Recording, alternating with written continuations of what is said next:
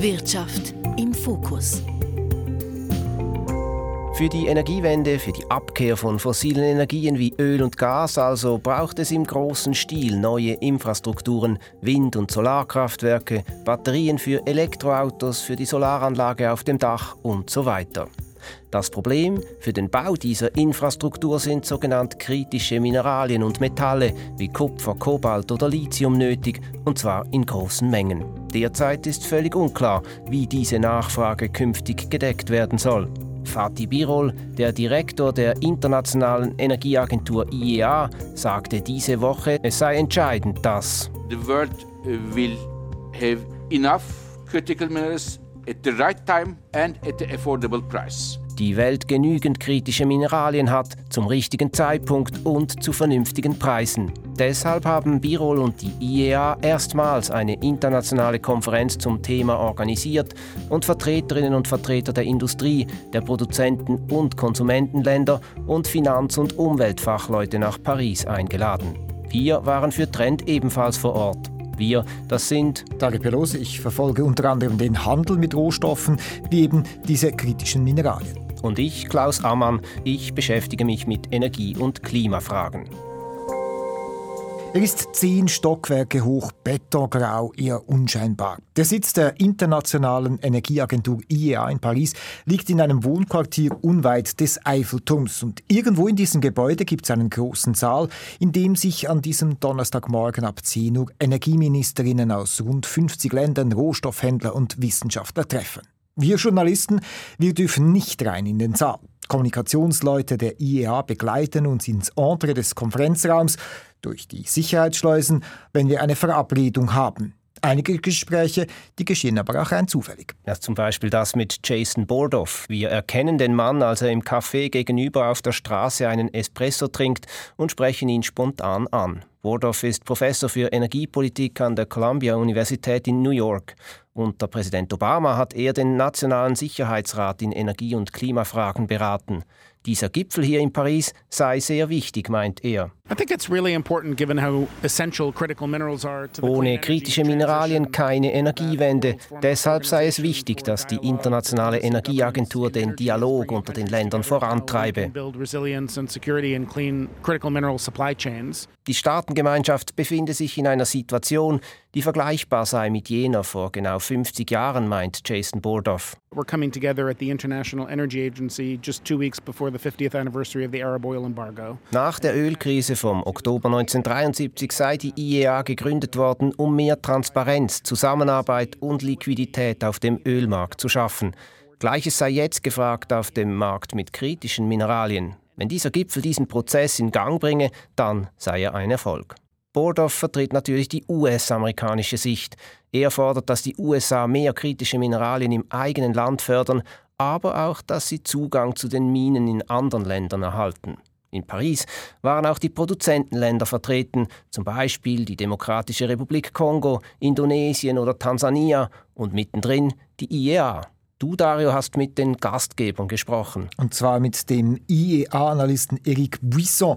Ich konnte kurz vor Ende der Konferenz mit ihm sprechen und er hat mir gleich zu Beginn erklärt, dass es bei dieser Konferenz vor allem darum gehe, alle, also die Produktionsländer und ihre Kundschaft, also vor allem auch die Industrieländer und die Rohstoffbranche, an einen runden Tisch zu bekommen. Und im Gespräch hätten sich drei große Herausforderungen herauskristallisiert. Donc on voit bien qu'on a un triple défi. Euh, celui euh, du volume, euh, celui de la diversification et celui de l'approvisionnement responsable, tant sur le plan environnemental que social et aussi sur la gouvernance des pays concernés. Das Volumen, die Mengen dieser kritischen Mineralien, die auf dem Markt fehlen und auch nicht aus den bestehenden Minen in nützliche Frist herausgeholt werden können, dann die Diversifizierung, also dass sich Abbau und Verarbeitung dieser Mineralien auf einige wenige Länder konzentrieren, was eben neue Abhängigkeiten schafft.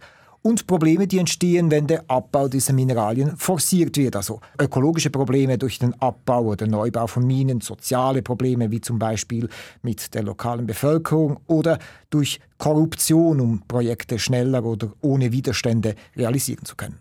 Schauen wir uns diese drei Herausforderungen etwas genauer an. Die Metalle und Mineralien an sich sind ja nicht generell knapp. Das ist ein wichtiger Punkt, aber sie sind nicht überall gleich in hohen Konzentrationen vorhanden und erschlossen und das heißt eben nutzbar. Und das hat auch Reutej Davan betont. Er ist der Chef von ICMM, des International Council on Mining and Metals. Das ist der Verband der 25 größten Minenkonzerne. There is no shortage of minerals in the Earth's crust. That's the first thing people should understand. It's Gerade kürzlich sei in den USA ein großes Vorkommen von Lithium erschlossen worden, von dem man bis vor ein paar Jahren nichts gewusst habe. Es sei also mehr die Frage, wo man diese Mineralien so schnell wie möglich, so günstig wie möglich und dennoch verantwortungsbewusst abbauen könne. And those three factors need to come together for a mining project to make sense for everybody. Also die Kosten, die bringt ja die Branche immer wieder ins Spiel. Auch Mike Henry, der Chef des australischen Minengiganten BHP, hat im öffentlichen Plenum an der Konferenz betont, dass der Abbau möglichst schnell und kostengünstig sein soll. Ja, das dürfte mit der Finanzierungsstruktur der Rohstoffkonzerne zu tun haben.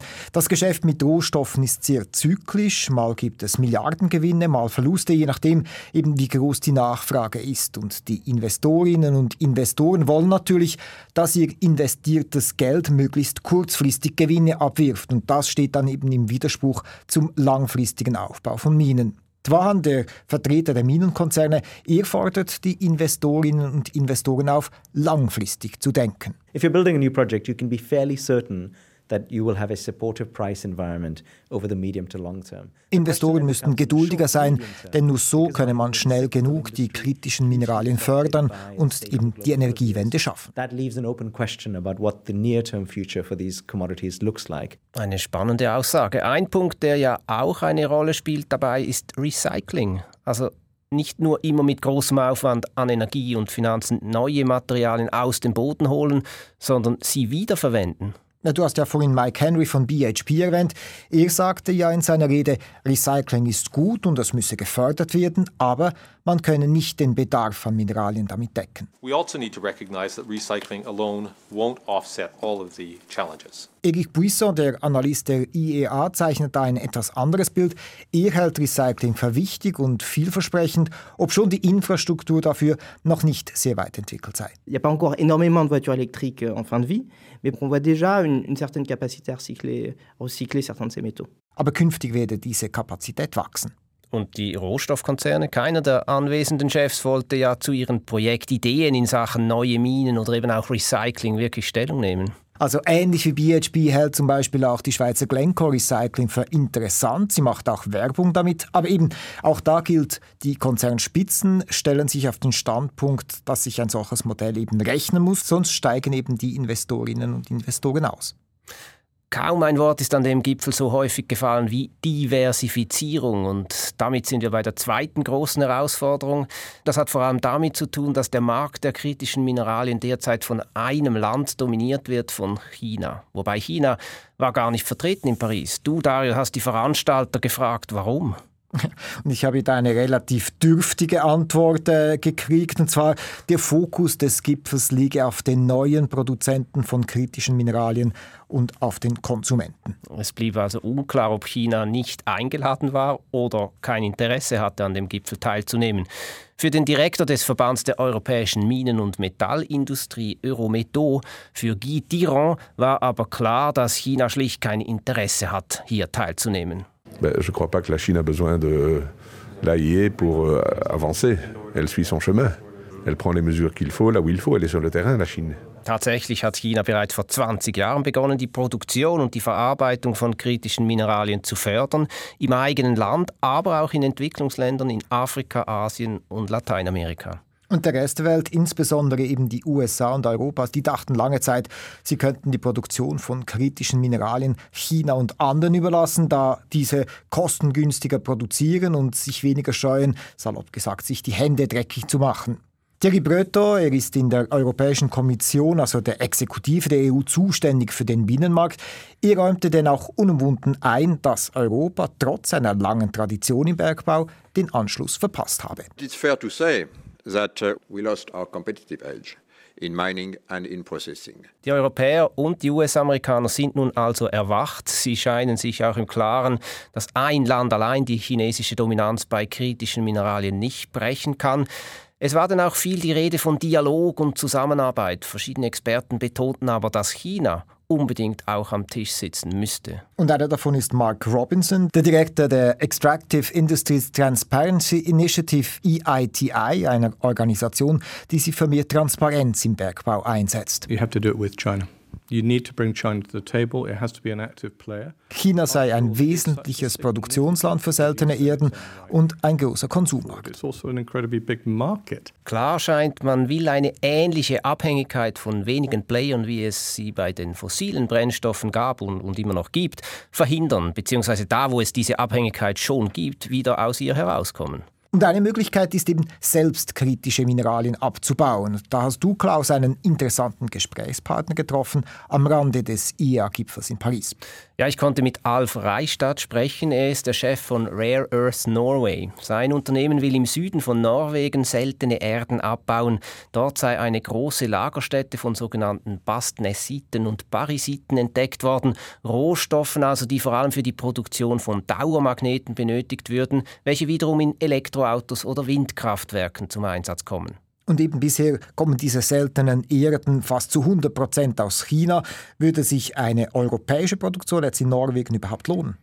Große Frage, auf die der Chef von Rare Earth Norway, Alf Reistadt, keine klare Antwort geben konnte. That's a tricky question because uh, the production in China is heavily subsidized. Die Rentabilität sei ein schwieriges Thema, weil China seine Industrie stark subventioniere. Zudem baue sein Unternehmen unterirdische Minen, die deutlich teurer seien als offene Bergwerke, aber auch viel umweltfreundlicher. Reichstadt hofft auf den Markt und die Politik. Mit der steigenden Nachfrage würden einerseits die Preise für kritische Mineralien steigen, ist er überzeugt. Andererseits sollte die EU Projekte wie seines als strategische Projekte unterstützen. Kann Alf Reistadt denn etwas dazu sagen über die strategische Bedeutung dieser Minen für kritische Mineralien in Norwegen, also welchen Beitrag sie da leisten können? Er kann dazu erst Prognosen machen. Die fand ich aber ziemlich eindrücklich. Bis 2030 könnte Europa also aus Norwegen rund 10 Prozent der nötigen kritischen Mineralien für Dauermagnete beziehen, bis 2040 dann rund ein Drittel. Und wie sieht es aus mit der Akzeptanz in der Bevölkerung? Nun, die lokale norwegische Bevölkerung sei praktisch einstimmig dafür, diese Minen zu bauen, meint Alf Rehstadt. Sie verspricht sich davon Jobs und hält offenbar die Umwelteingriffe für vertretbar. Punkte, die besonders in Ländern des globalen Südens in der Vergangenheit bekanntlich für Kritik gesorgt haben. Und damit sind wir bei der dritten Herausforderung, die soziale, nämlich Dario. Die meisten Minen für kritische Mineralien stehen ja nicht in Ländern wie Norwegen, sondern eben in Ländern des globalen Südens. Und für diese Länder könnte das Tempo, das nun gefragt ist beim Erschließen neuer Vorkommen, zum Problem werden. Ein Punkt, den die wenigen Nichtregierungsorganisationen am runden Tisch vertreten haben. Sunita Keimal, zum Beispiel die Chefin des Natural Resource Government Institute, die sich als Vermittlerin sieht zwischen Produktionsländern, Minenkonzernen und der lokalen Bevölkerung, sie sagt, dass die Bevölkerung den Kürzeren ziehen könnte, wenn wir schnell mehr Mineralien fördern wollen. So we know that we need to move quickly. We know that there is going to be this spike in demand, but what we haven't yet seen is how are we going to ensure that that actually translates into benefits for the citizens of mineral producing countries. Viele der Regierungen in den klassischen Minenländern hätten wenig stabile staatliche Strukturen und es sei kaum möglich, verbindliche soziale oder eben Umweltstandards festzulegen. Das müsse man angehen. If you don't have good governance, you won't actually be able to see the environmental and social harms reduced. And so for us, in being able to move quickly does also mean that you need to have those governance provisions in place. Und ein großes Problem, wenn es um solche milliardenschwere Bauprojekte geht, ist Korruption.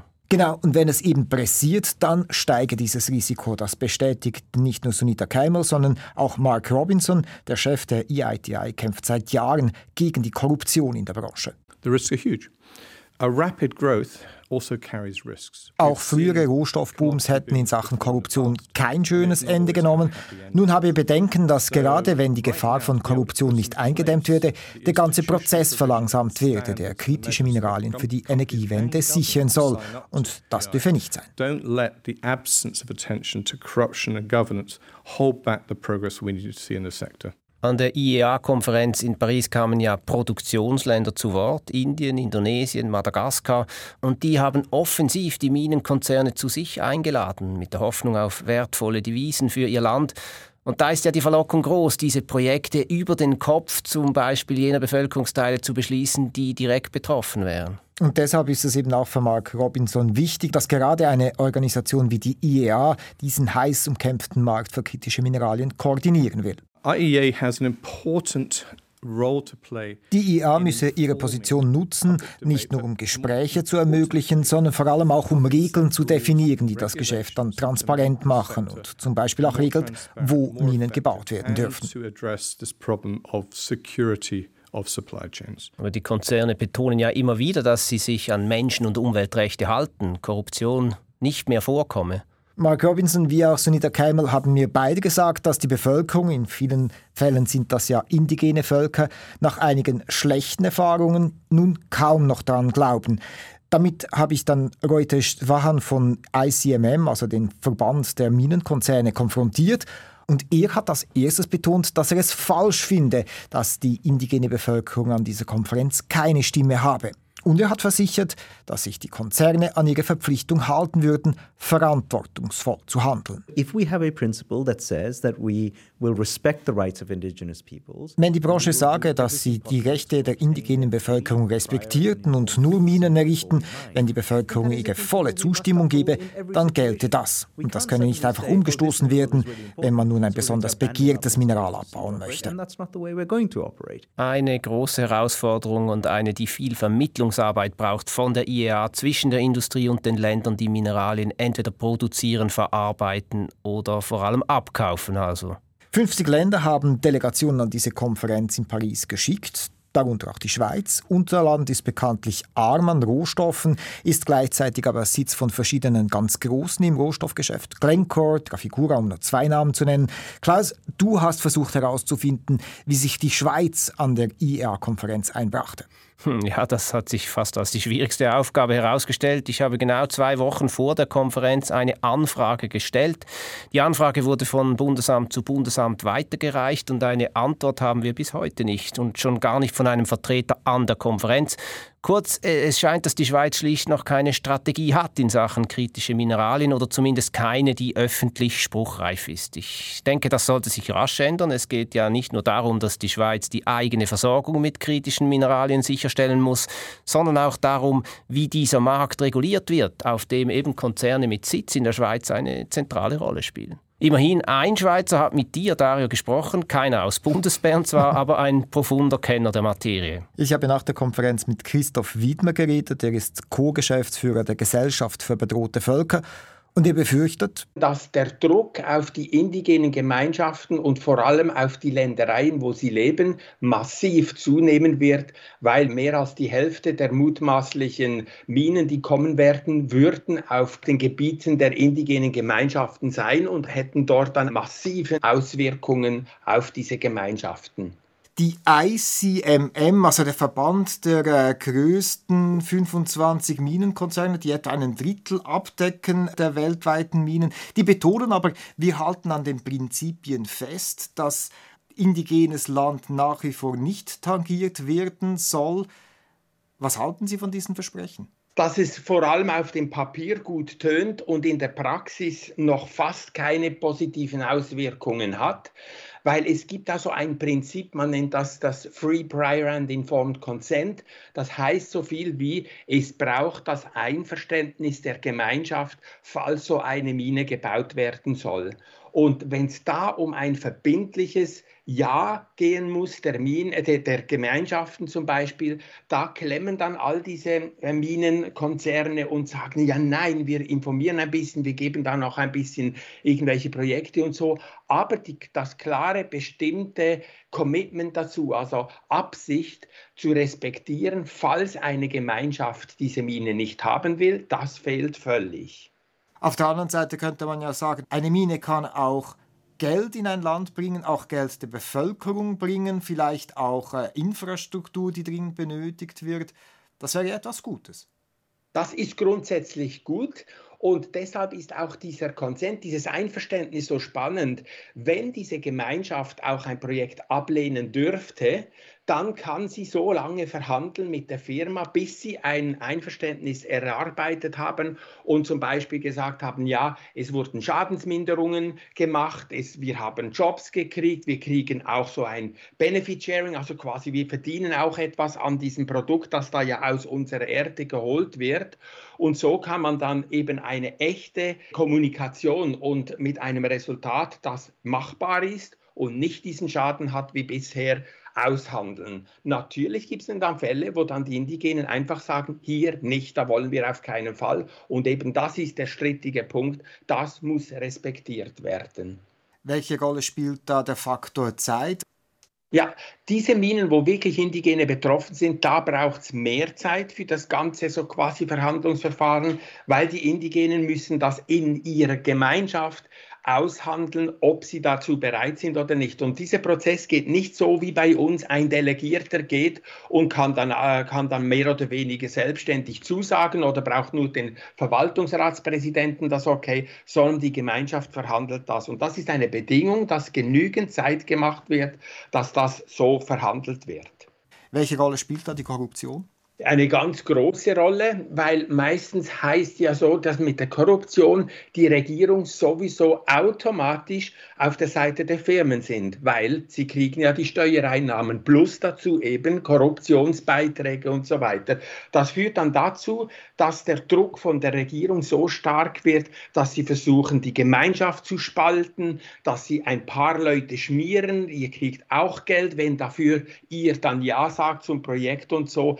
Das also die Spaltung der Gemeinschaft, das wird oft ganz als strategisches Element von den Firmen oder von der Regierung missbraucht eben, um diese Spaltung zu kriegen und dann ein Projekt durchsetzen zu können. Was kann man da dagegen machen? Was können Sie als Gesellschaft dagegen machen? Also wir setzen uns sehr stark dann ein, mit diesen Indigenen zusammen zu erarbeiten, dass sie genau wissen, welche Gefahren kommen, dass sie gut informiert sind.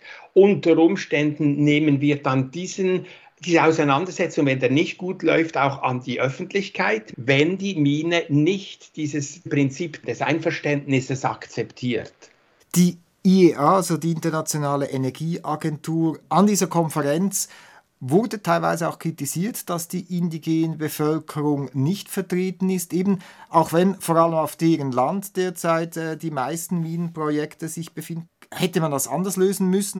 Diese Eingangszeremonie habe ich genau verfolgt. Es gab keine einzige richtige Menschenrechtsorganisation und vor allem die lokalen Gemeinschaften, die am meisten betroffen wären, waren überhaupt nicht präsent. Also ist wieder so, dass dann Firmenvertreter und Regierungsvertreter über die Köpfe hinweg der Leute, die am meisten dann darunter leiden würde, wenn es falsch gemacht wird, die haben darüber besprochen, was man jetzt machen könnte, um es vielleicht ein bisschen fairer zu machen als bisher. Und das ist absolut nicht haltbar müssen die gleichen Fehler wiederholt werden, die man gemacht hat äh, früher bei der Exploration von Rohstoffen oder hat man aus dem gelernt und könnte in Zukunft das auch anders angehen? Es, man muss daraus lernen, weil der Hunger nach diesen Rohstoffen ist derart groß geworden, dass man jetzt aus diesen Fehlern unbedingt lernen muss. Sonst geht ein ganz großer Teil von, von Ökosystemen, aber eben auch indigenen Territorien kaputt. Und das können wir uns einfach nicht mehr leisten. Die, die, die ganze Energiewende ist absolut notwendig, aber sie darf nicht zu neuen Menschenrechtsverletzungen führen bleibt Bilanz zu ziehen. Dario, was bleibt von diesem Gipfel? Also für mich bleibt das Gefühl von Anspannung. In der Analyse ist man sich einig, es fehlen kritische Mineralien, um die Energiewende rechtzeitig zu schaffen. Mehr Tempo bringt aber neue Herausforderungen, denn es geht um sehr viel Geld und Macht. Und gleichzeitig ist es ja auch so, dass diese kritischen Mineralien an sich ja nicht wirklich knapp sind, sondern sich der Abbau auf gewisse Gegenden konzentriert. Gleichzeitig will man Fehler aus der Vergangenheit nicht wiederholen, sei es in sozialen Fragen, aber auch bei der Frage von Abhängigkeiten und dem daraus folgenden geopolitischen Zündstoff. Die IEA die hat nun den Versuch gestartet, viele an den runden Tisch geholt und das Gespräch nun gesucht. Was es bringt, Das wird sich zeigen. Im nächsten Februar findet die Ministerkonferenz der IEA statt und dann dürfte sich wohl zeigen, ob es bei Lippenbekenntnissen bleibt oder ob die IEA ihr politisches Gewicht genug einbringen kann, um das Beschaffen dieser kritischen Mineralien und Metalle zumindest etwas zu regulieren und damit transparenter und nachhaltiger zu machen. Das der Trend zum weltweiten Rennen um kritische Mineralien. Wir hatten Sie über den weiteren Verlauf auf dem Laufenden. Für heute danken wir fürs Zuhören. Wir, das sind Herr Pelosi und Klaus Ammann. Bis zum nächsten Mal. Trend. Wirtschaft im Fokus.